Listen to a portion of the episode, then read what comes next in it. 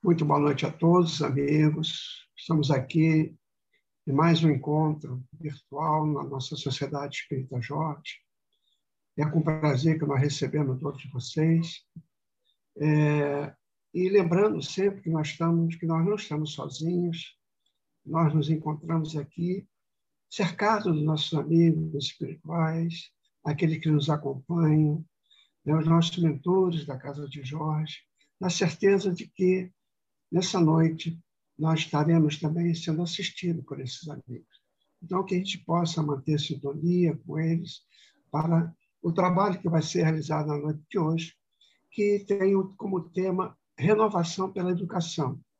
É um trabalho que será desenvolvido pela Isabela Martins, nossa companheira, extraída do livro Mestre na Educação, de Vinícius. Né? E que possamos, então, vibrar pela Isabela, mais uma vez, na certeza de que terá uma noite de muita luz e muita paz. Vamos fazer a leitura de uma página do livro Caminho, Verdade e Vida, é, pelo Espírito de Emmanuel, psicografia de Francisco Cândido Xavier. E a lição de hoje é a lição 73. O título é Oportunidade. Disse depois Jesus: Ainda não é chegado o meu tempo, mas o vosso tempo está pronto. Essa passagem está em João, capítulo 7, versículo 6. O mau trabalhador está sempre queixoso.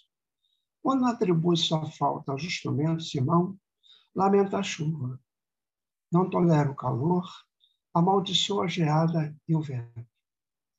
Esse é o cego de aproveitamento difícil, porquanto somente enxerga o lado arestoso das situações. O bom trabalhador, no entanto, compreende, antes de tudo, o sentido profundo da oportunidade que recebeu. Valoriza todos os elementos colocados em seu caminho, como respeita as possibilidades alheias. Não depende das estações. Planta com o mesmo entusiasmo as frutas do frio e do calor.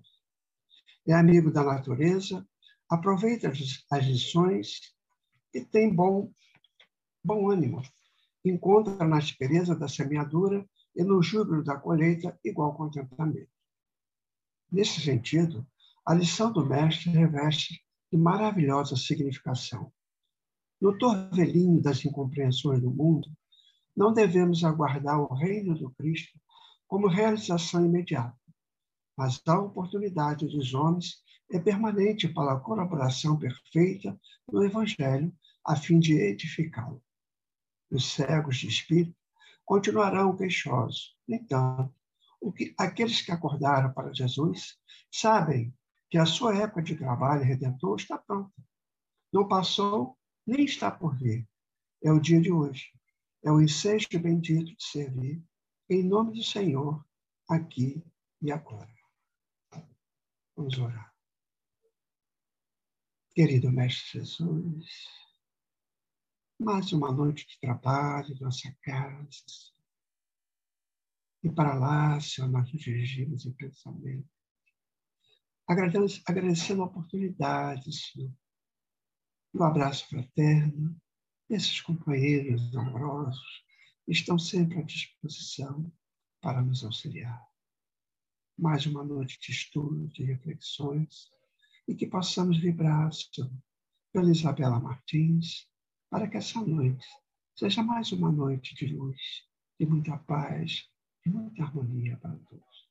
E assim, Senhor, agradecido pela oportunidade, nós damos por iniciados trabalho na noite de hoje, com a graça de Deus. Possamos assim, então, passar a palavra a Isabela para o seu trabalho nessa noite. Graças a Deus. Boa noite.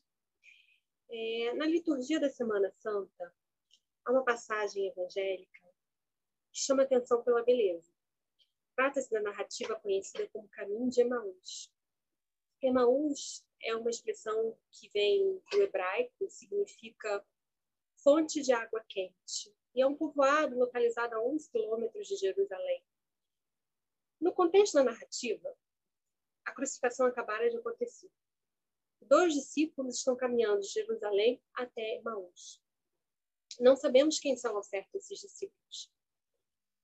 mas sabemos que, além dos apóstolos, muitos outros seguiam Jesus e que também eram considerados discípulos.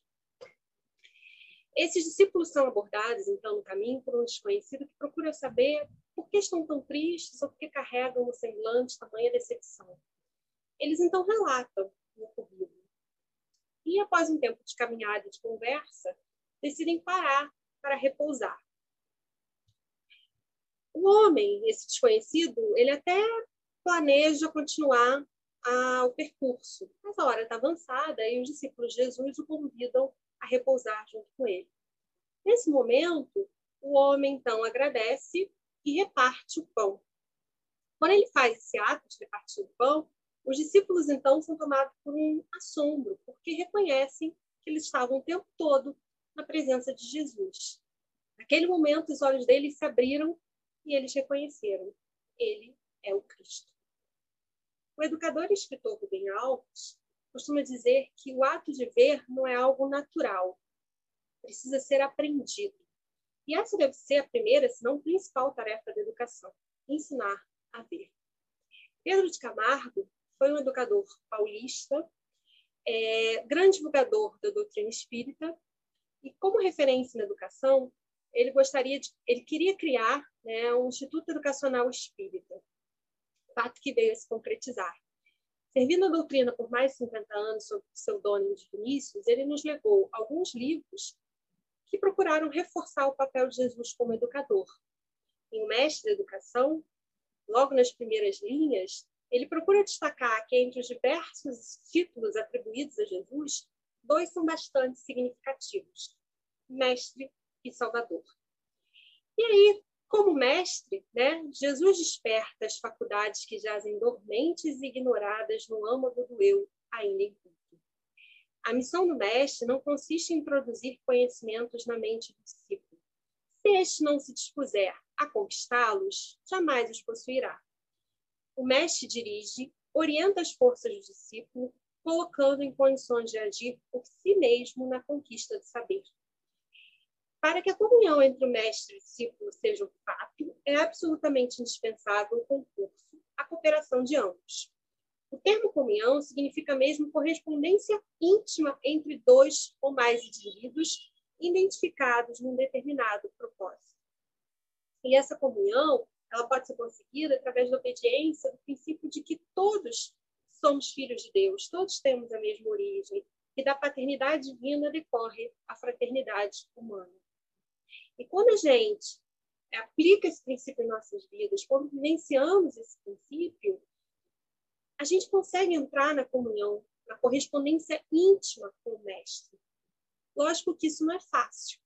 Né? E talvez a dificuldade resida fato de que acreditamos que olhar o outro como ser humano igual a nós é algo natural, quando na verdade é um processo de aprendizagem. O escritor moçambicano Nhaconto escreveu um texto intitulado Murar o Medo, em que ele diz o seguinte: O medo foi um dos meus primeiros mestres. Antes de ganhar a confiança celestiais criaturas, aprendi a temer monstros, fantasmas e demônios. Os anjos, quando chegaram, já era para me guardarem os anjos atuavam como uma espécie de agentes de segurança privada das almas. Os meus anjos da guarda tinham a ingenuidade de acreditar que eu estaria mais protegido apenas por não me aventurar para além da fronteira da minha língua, da minha cultura e do meu território. Medo foi, afinal, o mestre que mais me fez desaprender. Na Moçambique colonial, em que nasci e cresci, a narrativa do medo tinha um invejável cast internacional. Os chineses que comiam crianças, os chamados terroristas que lutavam pela independência e o ateu barbudo com nome alemão. Esses fantasmas tiveram fim de todos os fantasmas. Morreram quando morreu o medo. Em nome da segurança mundial, foram colocados e conservados no poder alguns dos ditadores mais sanguinários de toda a história. O que era ideologia passou a ser crença que era política tornou-se religião. O que era religião passou a ser estratégia de poder. Todos sabemos que o caminho verdadeiro tem que ser outro. Todos sabemos que esse outro caminho poderia começar, por exemplo, pelo desejo de conhecermos melhor esses, que de um e de outro lado aprendemos a chamar de eles. Nós usamos e abusamos do medo para impor regras, para educar. O nosso olhar fica condicionado pelo medo. Como é que a gente vai olhar para o outro e acreditar que é um irmão, um filho de Deus, quando nós pensamos e julgamos que esse outro vai nos fazer mal, vai nos invejar, vai cobiçar o que temos, vai nos rejeitar, vai nos humilhar. Há um conto que um monge e seus discípulos caminham por uma estrada e, em um determinado momento, eles atravessam a ponte e percebem que existe um escorpião sendo arrastado pelas águas do rio. O monge rapidamente é, vai até a margem do rio, se mete nas águas e tenta salvar o escorpião. Quando ele está quase retirando o escorpião da água, colocando-o a salvo, o escorpião pica e ele não aguenta de dor, solta o bicho, o bicho novamente volta a se afogar nas águas. Então, o anjo corre para a margem do rio novamente, é, pega um ramo de árvore e dessa vez ele consegue salvar o escorpião. E aí os discípulos, né, ele se reúne com os discípulos que ficam penalizados e perplexos com a situação e falam para ele: Puxa, mestre, deve estar doendo essa picada. Mas por que o senhor foi salvá-lo? Deixasse se afogar. Menos um, né? Como é que você salvou um bicho que não teve a gratidão, que picou a mão que o salvara, que não teve nem compaixão? Aliás, ele não merecia né, ter a sua compaixão. E aí o monge serenamente responde para eles: Olha, cada um age de acordo com a sua natureza. Ele agiu de acordo com a dele, eu agi de acordo com a minha. E o interessante dessa narrativa é que quando nós a ouvimos, a grande maioria, e eu incluo nesse grupo também, é, pode pensar assim, né? Eu sou o monte, eu sou esse ser sábio, sereno, que consigo fazer, né, a, tomar as melhores atitudes, independente das atitudes alheias. Eu gostaria de saber quantos de nós conseguimos ouvir essa narrativa e pensar: puxa, será que eu sou o escorpião? Porque nós também picamos, nós também carregamos veneno. E é, é né, fomos, nós fomos ensinados a olhar o mal primeiro no outro, não em nós mesmos. E esse mal, ele é fruto do nosso egoísmo, cujas raízes estão mergulhadas nas profundezas do nosso passado. Por isso que Jesus exemplificava sempre com amor e com a caridade. Que era uma forma de mostrar como podíamos combater esse egoísmo.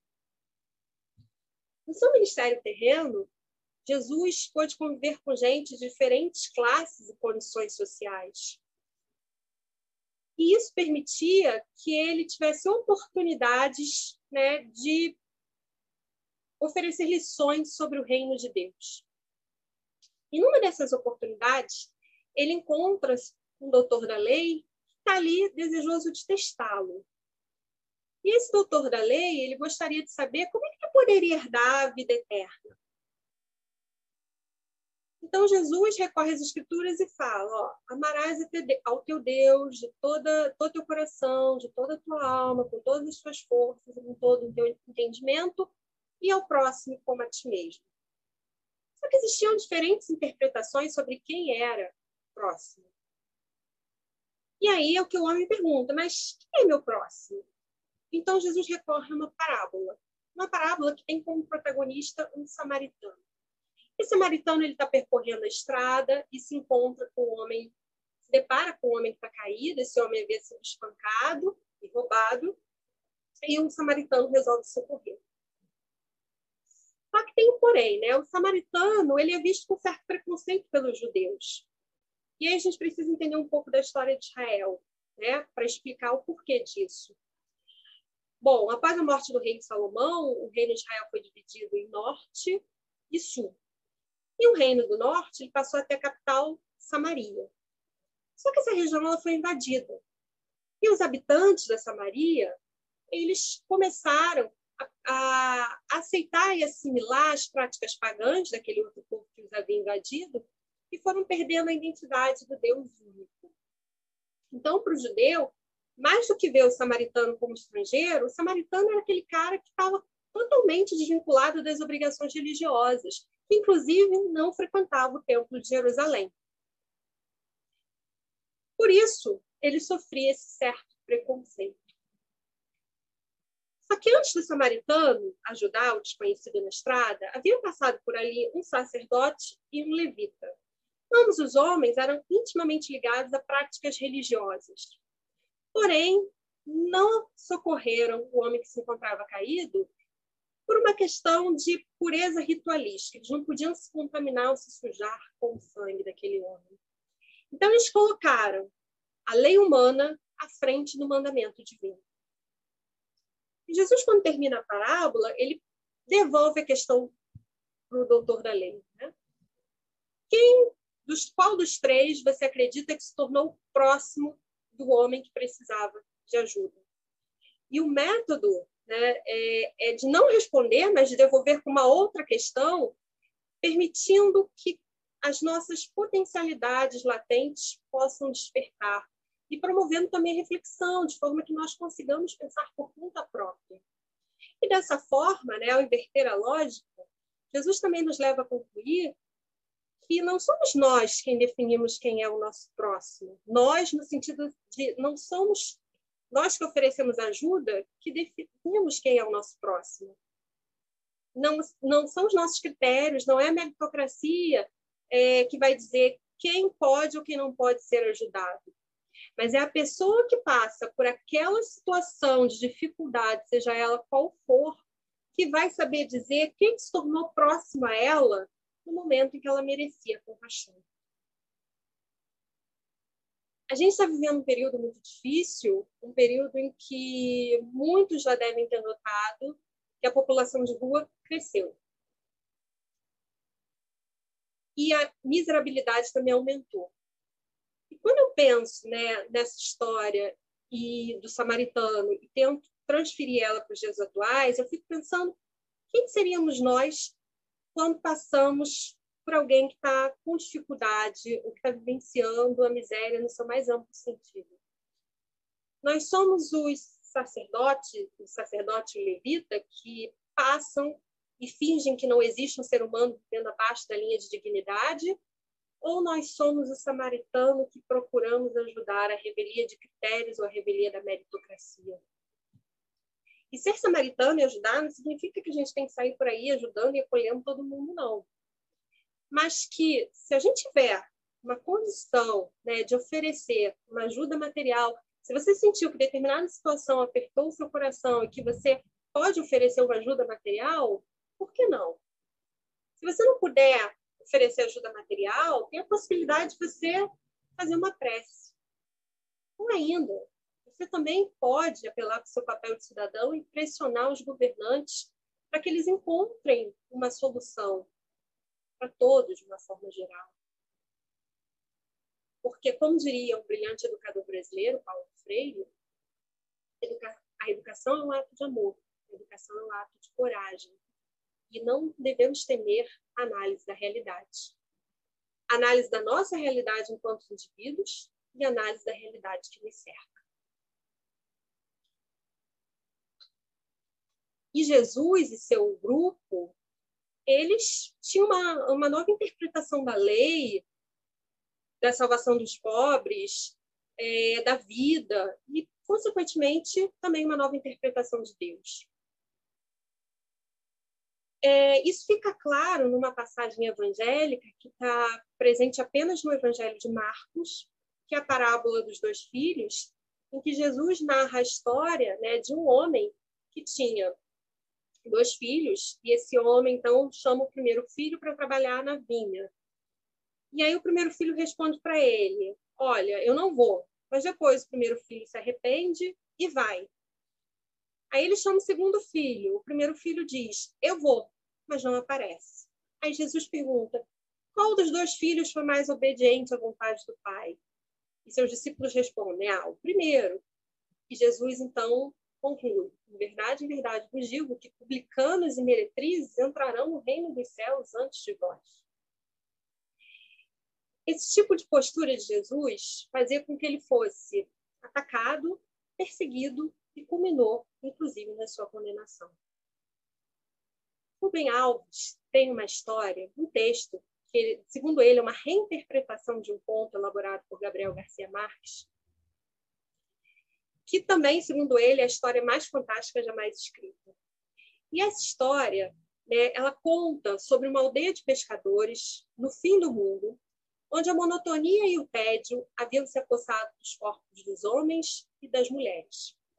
De sorte que dos seus olhos fugira toda a luz, e ninguém esperava receber das palavras de qualquer um fosse beleza, sorriso, amor. Era eterna repetição do mesmo enfado, do mesmo tédio. Foi então que o menino avistou no mar uma forma flutuando ao longe, diferente de tudo que ele já havia visto. Ele gritou e todos vieram correndo na esperança de que talvez ali tivesse uma novidade que pudesse modificar aquele cotidiano deles. E ficaram parados na praia, né? esperando que o mar, sem pressa, depositasse na areia né, o que seria aquilo que eles haviam avistado ao longe. E quando o mar deposita na areia, eles percebem que se trata de um morto, de um desconhecido, alguém que eles não sabiam quem era. E o morto ali, a roupa dele está toda coberta de algas, líquidos das coisas verdes do mar.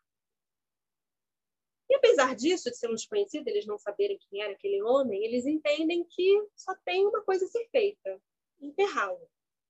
Só que naquela aldeia, o costume era que as mulheres preparassem o sepultamento. Então, as mulheres levaram o homem numa das casas, enquanto os homens ficaram do lado de fora, elas ficaram cuidando do sepultamento. E aí, naquele silêncio que se fez, uma das mulheres é, pensou em voz alta que se aquele homem vivesse na aldeia, que, é, naquela aldeia, ele, esse homem era muito alto e ele não poderia entrar nas casas, ele teria que se abaixar. E as outras mulheres concordaram, anuíram que sim. Logo em seguida, uma outra mulher pegou pensando, em voz alta novamente, se aquele homem seria o tipo de homem que as mulheres colocariam uma flor no cabelo. E as mulheres, então, automaticamente passaram a mão pelo cabelo. Logo em seguida, uma outra que estava trabalhando com as mãos, mexendo com as mãos do homem, perguntou se aquelas mãos seriam mãos que trabalhavam, mãos que travavam batalhas, mãos que navegavam mares. Enquanto as mulheres estão nesse processo de divagação, os homens estão do lado de fora, se mordendo, se, sentindo mais tímidos, mais feios, menores, percebendo que não foram capazes de amar as mulheres, ou que não conseguiram, ou pelos poemas que não conseguiram escrever, então, ficou esses dois processos: as mulheres lá, divagando em torno daquele morto, e os homens né, se inferiorizando devido ao ciúme que sentiram. E o Rubem Alves conclui que, no final, eles enterraram o morto, mas a aldeia nunca mais foi a mesma, porque da morte surge os antigos, as religiões antigas, elas prometiam aos seus fiéis um lugar acima das cabeças, né?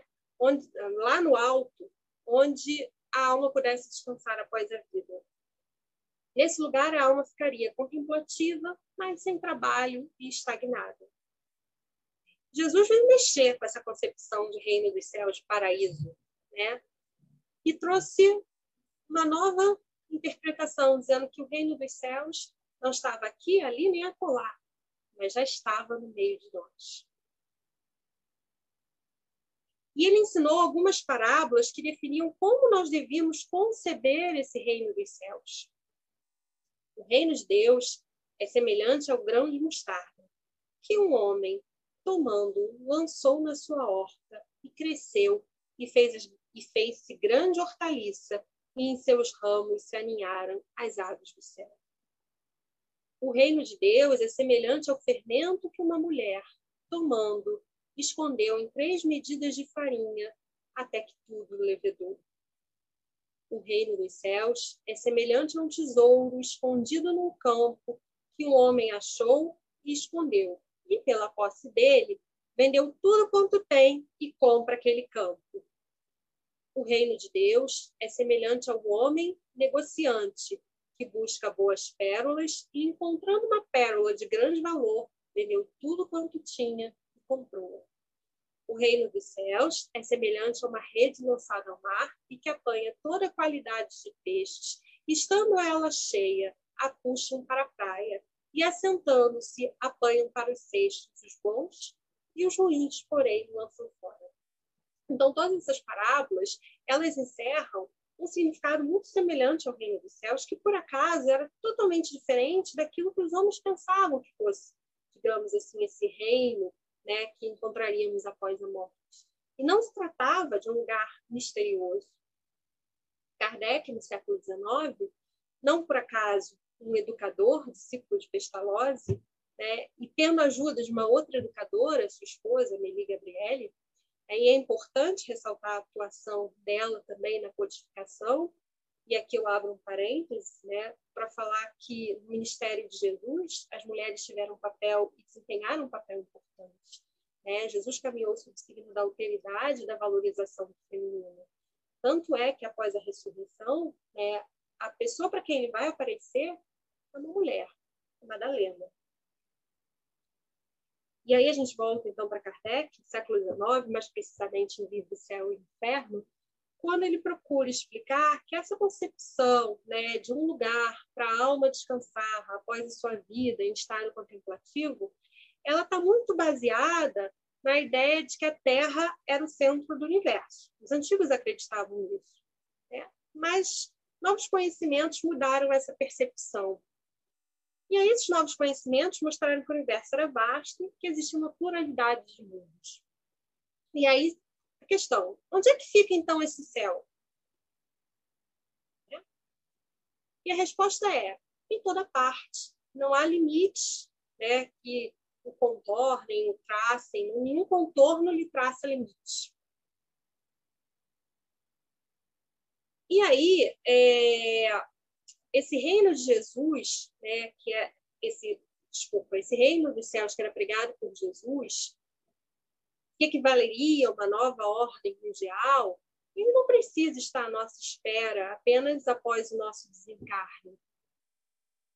Embora a gente associe muito a esse reino dos céus ao mundo espiritual, ou pelo menos ao episódio da ressurreição, né, a gente também pode relacionar esse reino dos céus ao momento em que Jesus praticava o bem, ao momento em que Jesus curava, ao momento em que Jesus despertava em cada um dos seres os seus potenciais latentes. Porque quando Jesus fazia isso, Jesus estava libertando aquelas pessoas, libertando das amarras do homem velho.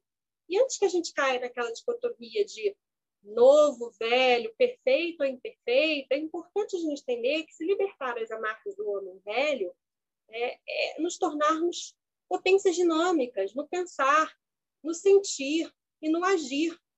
Né? E sob a égide né, da ética cristã, que é amar a Deus sobre todas as coisas e ao próximo como a ti mesmo, de forma que a gente consiga ter né, as condições para que as, as aspirações mais elevadas do espírito se concretizem ainda no plano material. E tem um texto de está presente no livro, no texto do livro Jesus no Lar, que diz o seguinte: o texto é intitulado Sinais de Renovação, e ele estabelece que e quando o reino divino estiver às portas dos homens, a alma do mundo estará renovada. O mais poderoso não será o mais desapiedado, não será o mais desapiedado, e sim o que mais ama. O vencedor não será aquele que guerrear o inimigo exterior até a morte em rios de sangue, mas o que combater a iniquidade, a ignorância dentro de si mesmo até a extinção do mal nos círculos da própria natureza. O mais eloquente não será o dono do mais belo discurso, mas sim o que aliar as palavras santificantes aos próprios atos, elevando o padrão da vida onde estiver.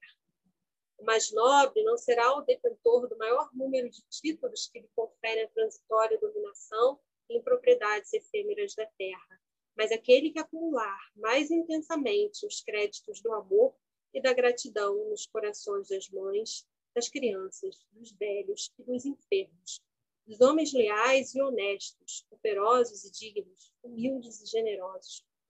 O mais respeitável não será o dispensador de ouro e poder armado, e sim o de melhor coração. O mais santo não será o que se isola em altares do supremo orgulho espiritual, evitando o contato dos que padecem por temer a degradação e a imundícia, mas sim aquele que descer da própria grandeza, estendendo mãos fraternas aos miseráveis e sofredores, elevando-lhes a alma dilacerada aos planos da alegria e do entendimento.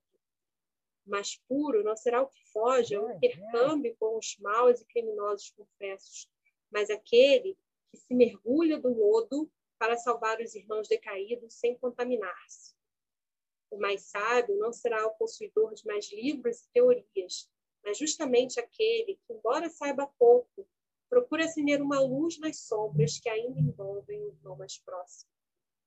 Nessa época sublime, os homens não se ausentarão do lar em combate aos próprios irmãos por exigências de conquista ou pelo ódio de raça, em tempestades de lágrimas e sangue, por quanto estarão guerreando as trevas da ignorância, as chagas da enfermidade, as angústias da fome e as torturas morais de todos os matizes.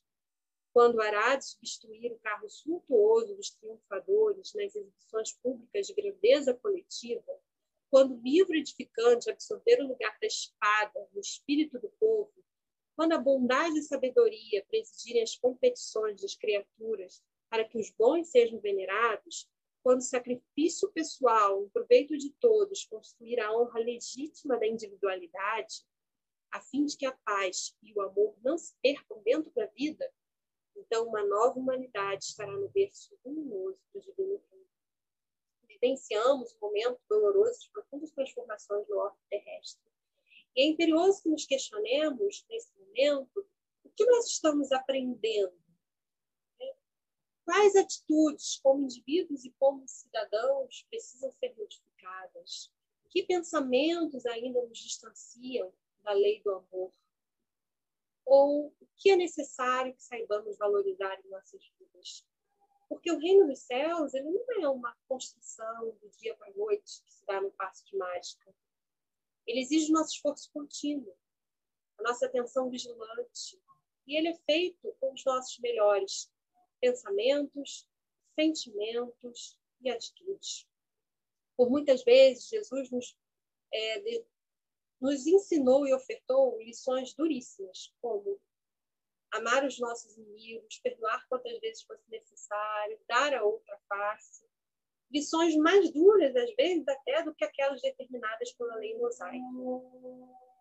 Mas talvez a dureza estivesse nos nossos corações, ainda preso à animalidade dos instintos e das paixões, o que nos torna né, dispostos a aceitar aquelas soluções superficiais que parecem momentaneamente satisfazer as nossas necessidades. Quando Jesus dizia, vá e não peques mais, ele poderia muito bem dizer, vá e não saia mais do caminho do autoconhecimento, da renovação e da transformação. Esse caminho que é produzido, que é conseguido através da educação e da autoeducação. Para encerrar, eu gostaria de deixar com vocês um conto que eu gosto muito, que diz que um homem foi convidado por Deus a conhecer o céu e o inferno. Então, primeiro ele vai convidar, ele, primeiro ele vai conhecer o inferno, aí quando ele chega no inferno, ele vê que existe né, uma sopa sendo preparada e tem toda a aparência de um banquete, mas as pessoas se encontram é, famintas, estão com aquele aspecto de sofrimento.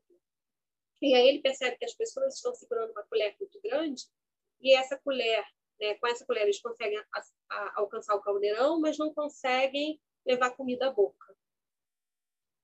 E aí ele vai para o céu.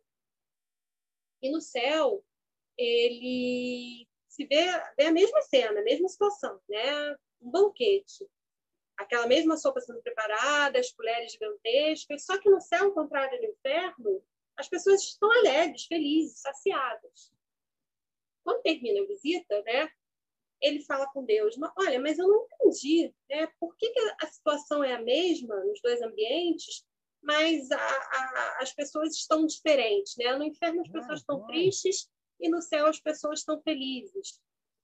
Então Deus fala para ele: é porque no céu as pessoas aprenderam a dar alimento umas às outras. Então, que a gente não se esqueça do exemplo de Jesus, sempre nos ensinando sobre o amor, sobre a caridade, nos conduzindo ao processo de renovação. Que a gente consiga ouvir as palavras do Mestre de vá e não peques mais, entenda como vá, não deixe de se autotransformar, se auto-renovar. Eu costumo dizer que discípulo do Mestre não é somente aquele que serve Cristo, mas aquele que incessantemente busca o autoconhecimento. Muita paz a todos. Então, meus amigos, muito boa noite, né? Pelo esse trabalho que a nossa companheira realizou. Nós agradecemos a Isabela pelo seu esforço, pelo seu carinho. E vamos, então, agora encerrar essa atividade, agradecendo a oportunidade de vocês e a oportunidade de estarmos também cercados por esses amigos espirituais. Vamos orar.